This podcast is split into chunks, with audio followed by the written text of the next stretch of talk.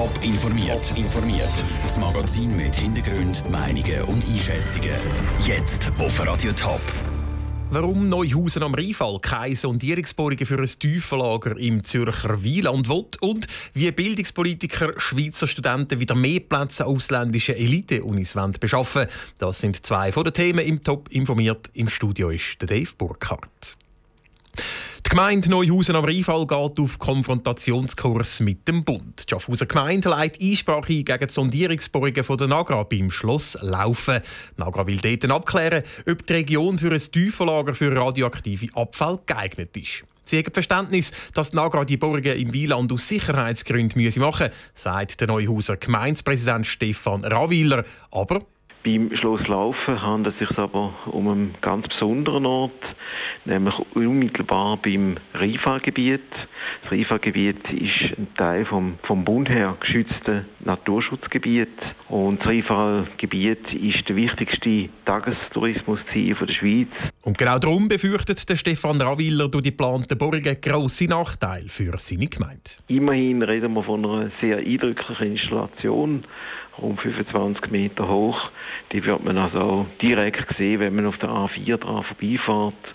Jeder Tourist sieht sie. Man wird sie von Neuhaus noch einfach sehen, insbesondere, dass sie auch Nacht sehr stark beleuchtet ist. Neuhausen am Rheinfall und der Gemeindepräsident Stefan Raviller hoffen darum, dass ihre Anliegen beim Bewilligungsverfahren für die Sondierungsbohrungen für ein Tiefenlager im Zürcher Wieland berücksichtigt werden ohne viel Aufwand ein Austauschsemester an einer Universität im Ausland organisieren. Das haben Studenten aus der Schweiz dank dem Programm Erasmus Plus können. Kurz nachdem die Masseneinwanderungsinitiative aber angenommen worden ist, ist die Schweiz aus dem Programm rausgefallen. Seit drei Jahren läuft darum jetzt ein Übergangsprogramm und trotzdem werden die Schweizer Studenten offenbar weniger an Elite-Unis im Ausland zugelassen. Was Schweizer Bildungspolitiker vorschlagen, um das wieder zu ändern, im Beitrag von Caroline Dittling die University of Cambridge in England oder auch die Universidad Complutense de Madrid in Spanien. An solche Elite-Unis sind seit dem Rausschmiss aus Erasmus nur wenig Schweizer Studenten ein Austauschsemester machen. Das darf nicht so weitergehen, findet Schaffhauser SP-Nationalrätin Martina Munz. Sie will darum so schnell wie möglich wieder ins Erasmus-Programm einsteigen. Sie ist darum auch nicht begeistert davon, dass der Bundesrat nicht wirklich schnell handeln will. Der Bundesrat Johann Schneider-Ammann möchte Verhandlungen zu Erasmus nämlich noch nochmal vertagen. Einverstanden mit dieser Strategie ist der Zürcher FDP-Nationalrat Hans-Ulrich Bigler. Zuerst müsse eine klare Analyse gemacht werden, wie fest Erasmus überhaupt gebraucht wird. Die Studierenden können nämlich die Austauschsemester auch sonst gut organisieren. Eine Teilnahme an Erasmus kostet rund dreimal so viel wie die aktuelle Übergangslösung.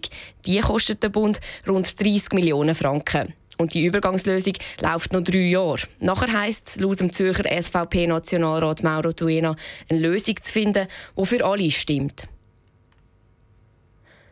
Also für Schweizer Studenten, die ins Ausland wollen und Studenten aus dem Ausland, die in die Schweiz möchten. Der Beitrag von der Caroline Dettling. Leider sind da Politiker selber nicht zu Wort gekommen. Wir entschuldigen uns für diesen Fehler. Erasmus war heute auch Thema an der wöchentlichen Sitzung vom Bundesrat. In der nächsten Woche sollte er dann informieren, wie die Zukunft für die Austauschstudenten aus der Schweiz aussehen wird. Laute Musik im Zimmer neben dran, der Nachbarshund, der ununterbrochen bellt und die Autobahn gerade neben dem Haus. Jeden Tag sind wir fast ununterbrochen Lärm ausgesetzt. Der heutige Tag gegen Lärm mit dem Motto Ruhe fördern soll uns darum daran erinnern, ab und zu einfach mal eine ruhige Minute einzulegen. Einfache Tipps, um sich vom Alltagslärm zu schützen, im Beitrag von Michelle Porsche. Am Morgen aufwachen und gerade schon den Autolärm vor dem Haus hören, ist in der Schweiz bei vielen Alltag.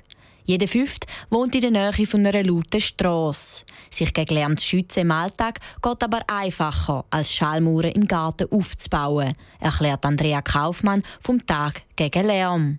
Da kann ich natürlich einfach schauen, dass ich meine Ruheinsel habe, indem ich zum Beispiel einfach schaue, dass ich die Fenster sicher zumache, dass ich mich halt ein Zimmer, das vielleicht der Straße abgewandt ist, als Schlafzimmer nutze, dass man diese Räume vielleicht dort nutzt, wo es auch lauter ist, wo man zum Beispiel isst und schwätzt und kocht. Neben dem Strassenlärm begleitet einem im Alltag viel auch der Lärm der Nachbarn.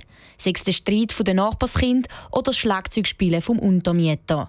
Trotzdem sei es wichtig, zuerst im eigenen Garten aufzuräumen, sagt Andrea Kaufmann. Ich glaube, man muss sich einfach auch immer bewusst sein selber, dass man ja auch nicht nur Lärmopfer ist, sondern auch immer auch Lärmverursacher eigentlich. Also, dass man sich auch da bewusst ist, sich auch selber vielleicht ein bisschen zurücknimmt, sei es jetzt mit Lautstärke von Musik in der Wohnung oder von Rasenmähen über den Mittag, also die Klassiker. Die grösste Auswirkung auf den Alltag hat aber der Lärm in der Nacht, wie zum Beispiel das Smartphone, das vibriert oder ein Güterzug, der vorbeirast. Diese Geräusche stören einem zum Teil ganz unbewusst in der Nacht. Der Beitrag von Michelle Porsche zum heutigen Tag gegen Lärm stehen vor allem die Kinder, die am Lärm ausgesetzt sind, im Fokus. Insbesondere die Entwicklung der Kinder, die unter besonders viel Lärm aufwachsen. Top informiert, auch als Podcast. Mehr Informationen gibt es auf toponline.ch.